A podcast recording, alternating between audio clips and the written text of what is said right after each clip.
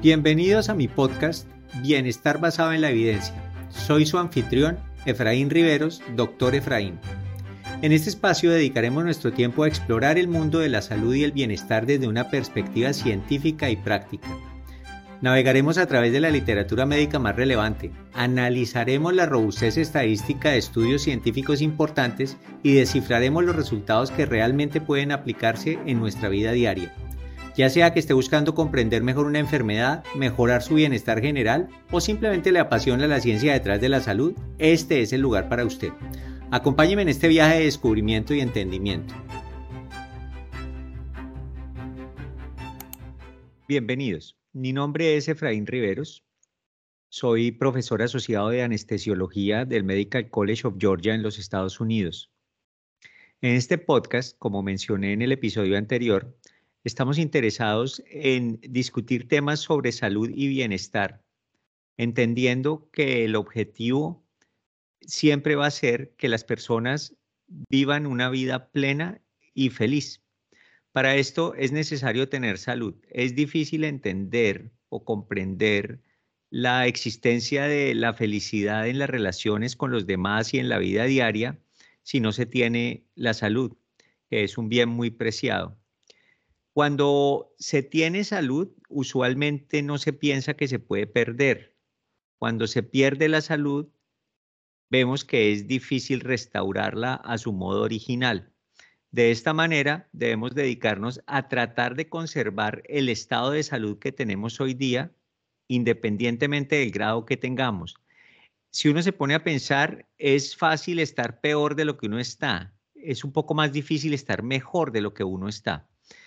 En algunas ocasiones se puede y vamos a, trabajar fuertemente aquí para dar eh, recomendaciones basadas en la evidencia acerca de qué se puede hacer para mejorar y qué se puede hacer para mantener la salud que tenemos hoy en día, que es una bendición. Creo yo que para vivir una vida saludable y plena hay cuatro pilares que deben estar presentes al mismo tiempo.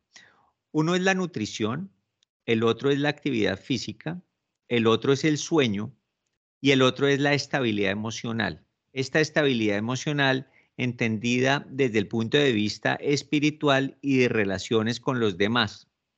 Si alguna de estas cuatro falla, usualmente eh, la vida empieza a ponerse un poco difícil y desafortunadamente si una falla, usualmente hay una reacción en cadena y los otros tres pilares también fallan. Entonces, eh, eh, cualquier cosa que hablemos en este podcast va a estar relacionado de manera directa o indirecta con alguno de estos cuatro pilares. Hemos venido hablando de ejercicio, que pertenece al pilar de actividad física. Hoy vamos a profundizar un poco más en el ejercicio. Toda la vida a mí me han dicho, vaya, haga ejercicio, que eso es buenísimo. Pues eso es una verdad de perogrullo, decimos en Colombia. Es es, es demasiado obvio, ¿no? Pero la operacionalización de ese concepto de ejercicio es lo que es un poquito más difícil y es de lo que hay que hablar. ¿Qué es hacer ejercicio? ¿Cuánto hay que hacer? ¿Cuándo hay que hacerlo? ¿Cuál estrategia de hacer ejercicio es mejor? Bueno, vamos a empezar a desglosar este tema basándonos un poco en la evidencia. Primero, hablemos de los tipos de ejercicio que hay. Clásicamente se ha dividido en dos el ejercicio, ejercicio aeróbico y ejercicio de resistencia. El ejercicio aeróbico clásicamente ha sido correr, montar en bicicleta o inclusive nadar. Ese ha sido el ejercicio aeróbico por excelencia y desde que yo estaba en el colegio era corra, corra, corra, corra, corra, ¿no? Y esto tiene efectos muy positivos, benéficos, que vamos a explicar ahorita, y el de resistencia ha sido pues alzar pesas. En el pasado se tendía a privilegiar un poco más el ejercicio aeróbico por sus efectos cardiovasculares. Últimamente se ha entendido la importancia del ejercicio de resistencia solo o en combinación con el ejercicio aeróbico. La diferencia entre los dos tipos de ejercicio tiene que ver con su ejecución. El ejercicio aeróbico usualmente involucra cargas pequeñas y esas cargas se pueden sostener por un tiempo más largo. El ejercicio de resistencia usualmente aumenta la carga y pone el, músculo bajo estrés y para evitar la falla y la fatiga se hace en periodos más cortos. Vamos a hablar primero del ejercicio aeróbico. El ejercicio aeróbico tradicionalmente, como decía anteriormente, era correr a mediana intensidad o montar bicicleta a mediana intensidad. Eh, se monta usted en una trotadora o sale a correr a la calle por 40, 50 minutos. Esto es un ejercicio aeróbico de moderada intensidad. Eh, ¿Cómo se mide esto de moderado o, no moderado, por así decirlo? Bueno, en términos del consumo de oxígeno máximo. El consumo de oxígeno es la cantidad de oxígeno que es utilizada por las células, principalmente musculares, durante un minuto. Nosotros tenemos un consumo de oxígeno basal, así no nos, no nos movamos, que es usualmente de, de 3 a 5 mililitros por kilo por minuto. Eso es más o menos lo que consumimos.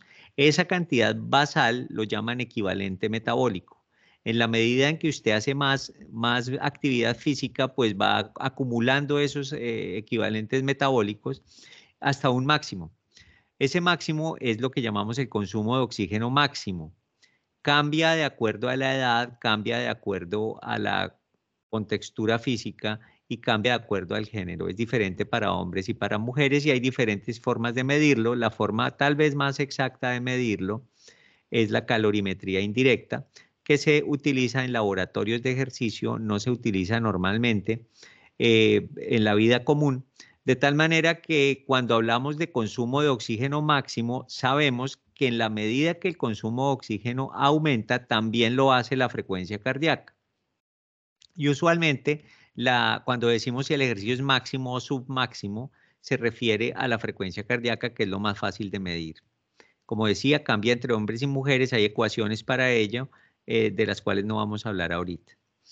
El, ejercicio, eh, eh, cuando usted lo hace de manera aeróbica, llega al, desempeño de consumo de oxígeno máximo, pero antes de, hablar cómo puede usted jugar un poquito con eso, hablemos un poquito más del, consumo de oxígeno. El consumo de oxígeno depende de fenómenos que están ocurriendo dentro de la célula. Esencialmente, la mitocondria hace un proceso que se llama fosforilación oxidativa, en el cual coge oxígeno y lo hace lo incorpora dentro de sus procesos metabólicos eh, y lo acopla con la producción de ATP en una, en una cadena que se llama la cadena de electrones, en la cual el, la, eh, el, ADP pasa a ATP en ese movimiento de electrones y esto está acoplado a la entrada de oxígeno para producir agua. Esto está muy bien sincronizado, funciona perfectamente. Y cuando el consumo de oxígeno eh, llega al tope, eh, estamos en problemas porque ya tenemos que empezar a hacer metabolismo anaerobio porque no hay suficiente oxígeno. El, consumo de oxígeno, como dije anteriormente, depende del funcionamiento de, de la mitocondria, pero también depende de qué tanto oxígeno le llegue.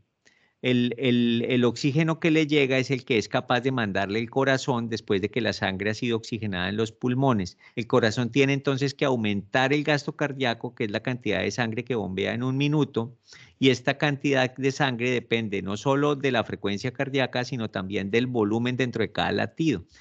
Esa es la razón por la cual la frecuencia cardíaca la podemos utilizar como una alternativa al consumo de oxígeno máximo para que sea fácil de, entender y de medir.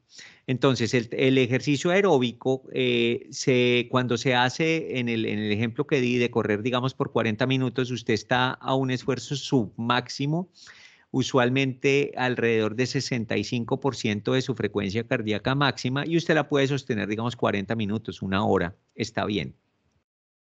Eso, entre más usted corra, o más usted haga ejercicio, ese consumo de oxígeno máximo empieza a subir y usted empieza, por ende, a estar mejor acondicionado.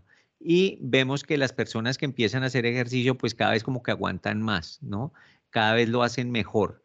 Y esto tiene que ver con la capacidad de adaptación del sistema cardiovascular para mantener aumentando la entrega de oxígeno y de la célula para poder aumentar ese consumo de oxígeno. O sea, funciona muy bien. Anteriormente em, se pensaba que el ejercicio que hacía la gente común y corriente debería ser aeróbico y casi siempre la recomendación era esa. Sin embargo, si uno se pone a pensar, cuando tomemos el ejemplo de correr, que es el ejemplo clásico, usted va corriendo por la calle.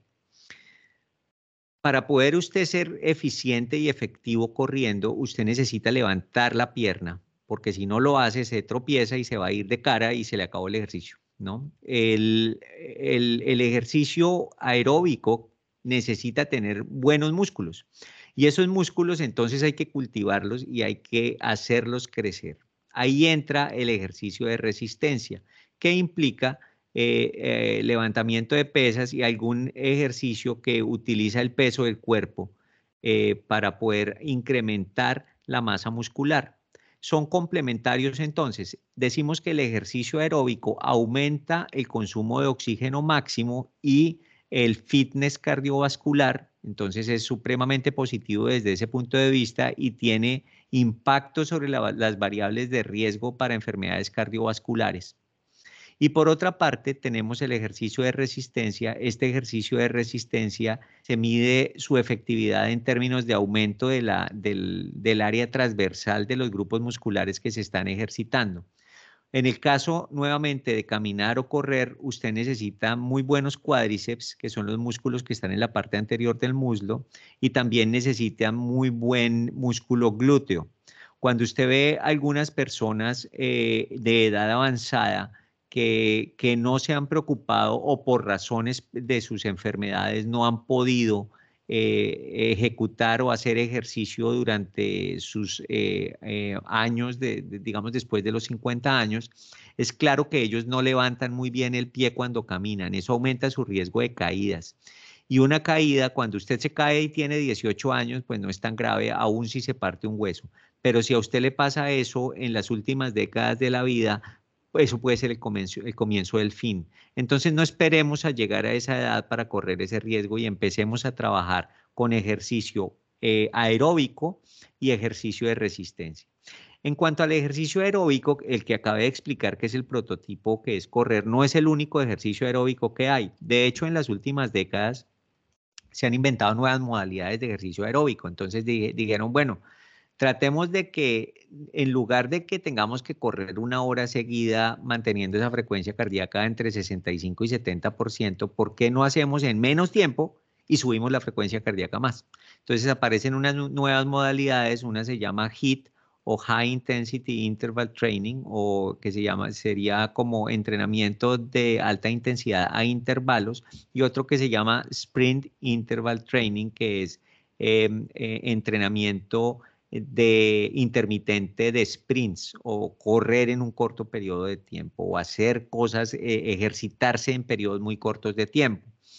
La diferencia entre el, el HIT y el, el, sprint, que se llama SIT, la diferencia entre HIT y SIT es, es esencialmente a cuánto esfuerzo usted quiere llegar por unidad de tiempo. En el caso del HIT, usualmente usted se mantiene entre 85 y 90% del consumo de oxígeno máximo o de la frecuencia cardíaca máxima para su edad y para su género, eh, y lo sostiene por uno a cuatro minutos usualmente con un periodo de recuperación de un par de minutos y vuelve y lo hace y hace repeticiones de esto, eh, mientras que el SIT o sprint lo que hace, hace lo mismo, pero lo hace eh, a frecuencia cardíaca máxima, al 100% de su frecuencia cardíaca máxima y a veces inclusive encima de eso, y lo sostiene por 30 segundos. Usualmente no se puede sostener por más tiempo, tiene un periodo de recuperación y vuelve y lo repite.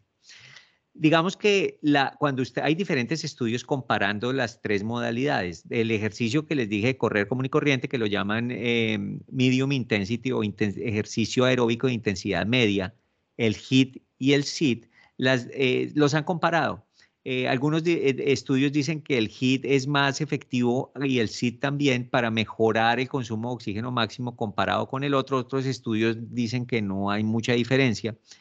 Eh, pero más allá de eso, la, la, principal ventaja del HIT y del SIT es que usted hace lo mismo pero en menos tiempo. Entonces, como la gente vive ocupada, entonces dice, más bien hago esto en 15 minutos y ya quedé listo en lugar de salir a correr por una hora, ¿no? Eh, no, e, esta es una visión un poco simplista, va mucho más allá de eso, pero digamos que en, resumen eso es lo que, resulta, lo que resulta pasando. Entonces, en resumen hasta ahora, tenemos ejercicio aeróbico que usted lo puede hacer despacio, manteniendo una frecuencia cardíaca ahí como entre 65 y 70 o a toda velocidad con el HIT y con el SIT manteniendo una frecuencia cardíaca muchísimo más alta. En ambos casos, el beneficio es sobre el aumento de su fitness cardiovascular y tiene efectos eh, claramente para la prevención de riesgo cardiovascular. Pero se necesita también trabajo de resistencia, necesita usted alzar algo de pesas. Y esa es la segunda parte del ejercicio que voy a empezar a discutir eh, a continuación.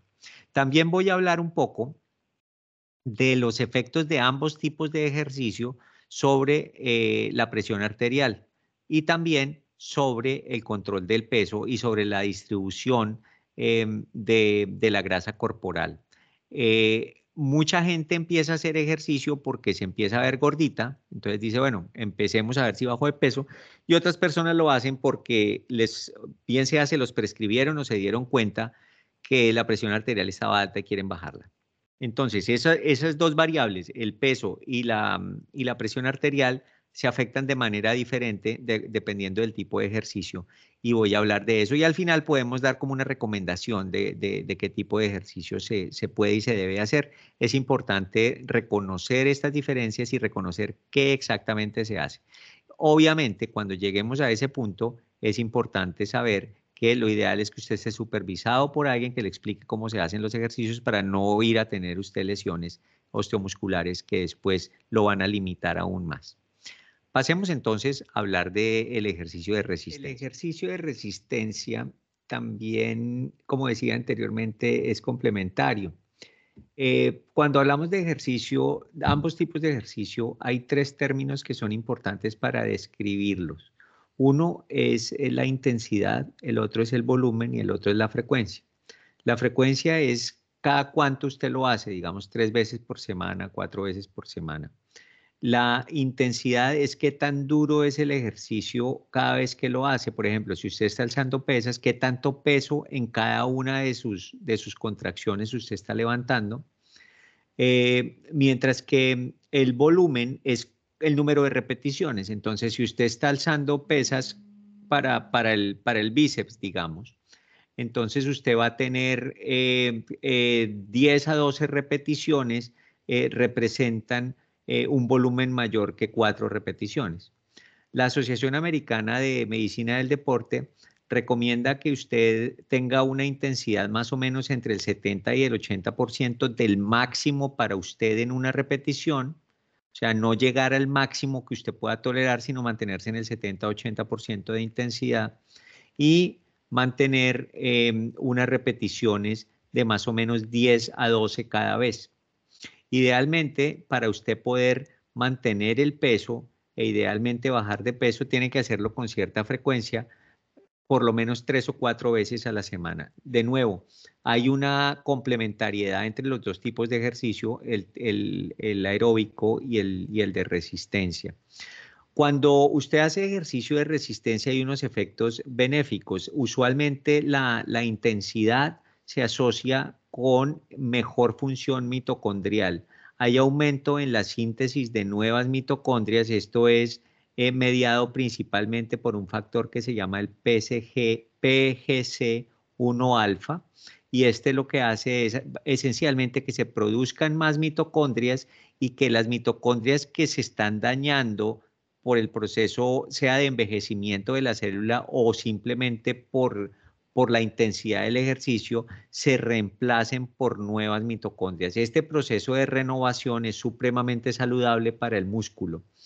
Esto es en cuanto a la intensidad. El volumen, por otra parte, se asocia más con la, con la posibilidad de que se sinteticen nuevas proteínas y se mantenga el volumen de masa muscular e inclusive desarrolle, empiece usted a desarrollar hipertrofia muscular para que usted haga hipertrofia muscular necesita hacer síntesis de nuevas proteínas, es decir, que usted debe tener el sustrato para poder construir esas proteínas y aquí es donde la nutrición empieza a jugar un papel importante. Usted tiene que consumir los aminoácidos necesarios que son los, los, los ladrillos para, para poder crear esa pared que se llama que se llama mm, proteína.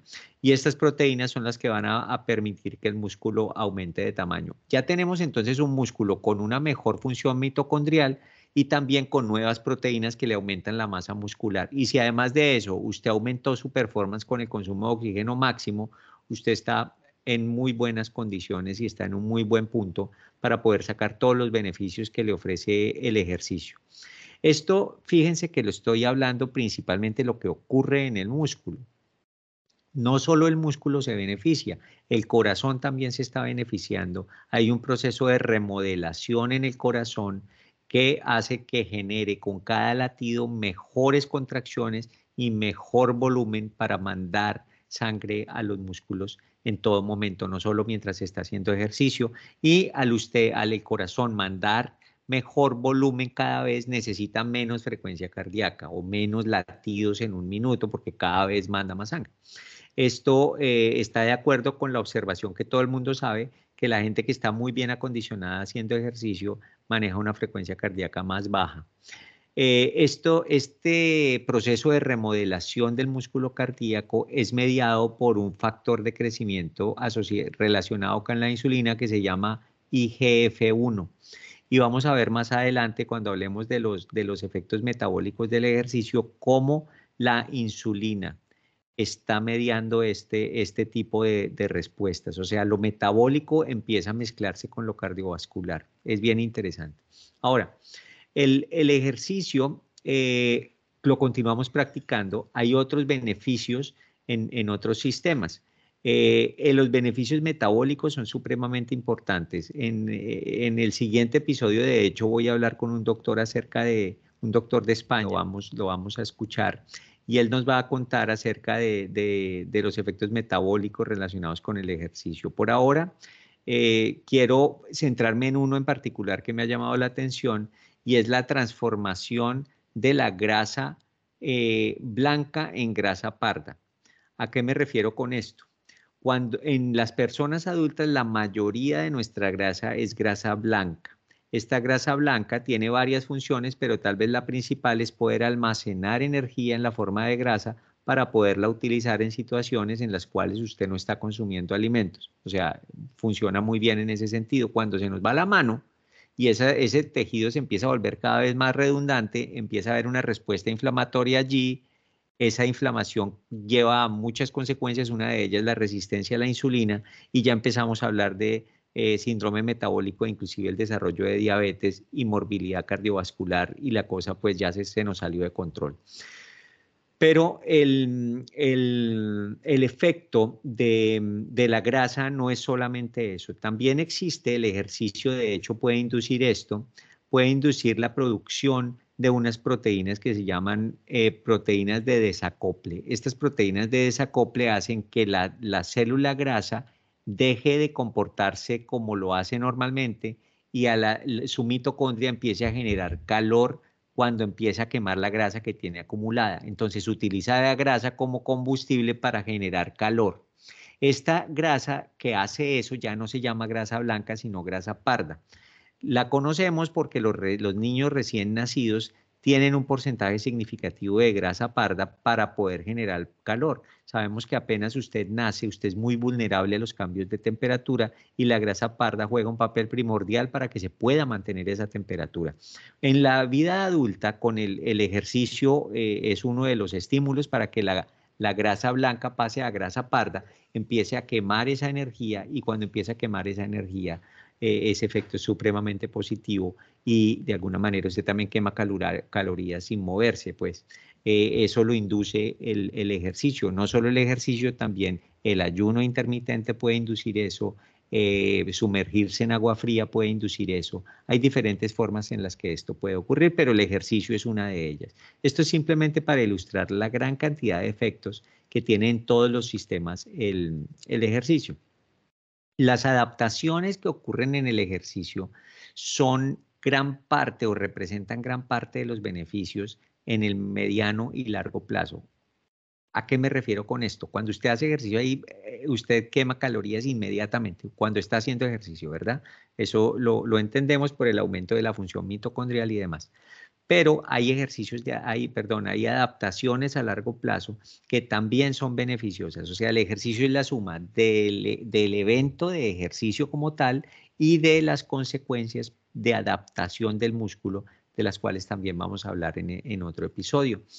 Em, yo creo que esto nos permitió resumir los dos tipos de ejercicios, qué beneficios traen, en qué se diferencian el uno del otro y debemos recordar que los beneficios vienen por lado y lado, especialmente para personas que no están entrenando para unos Juegos Olímpicos. Ya para los atletas de alto rendimiento, cuando mezclan eh, ejercicio eh, aeróbico con ejercicio de resistencia, eh, se obtienen todos los mismos beneficios, pero la hipertrofia muscular es menos si usted también hace ejercicio aeróbico. Entonces, de pronto para un medallista olímpico eso podría ser problemático.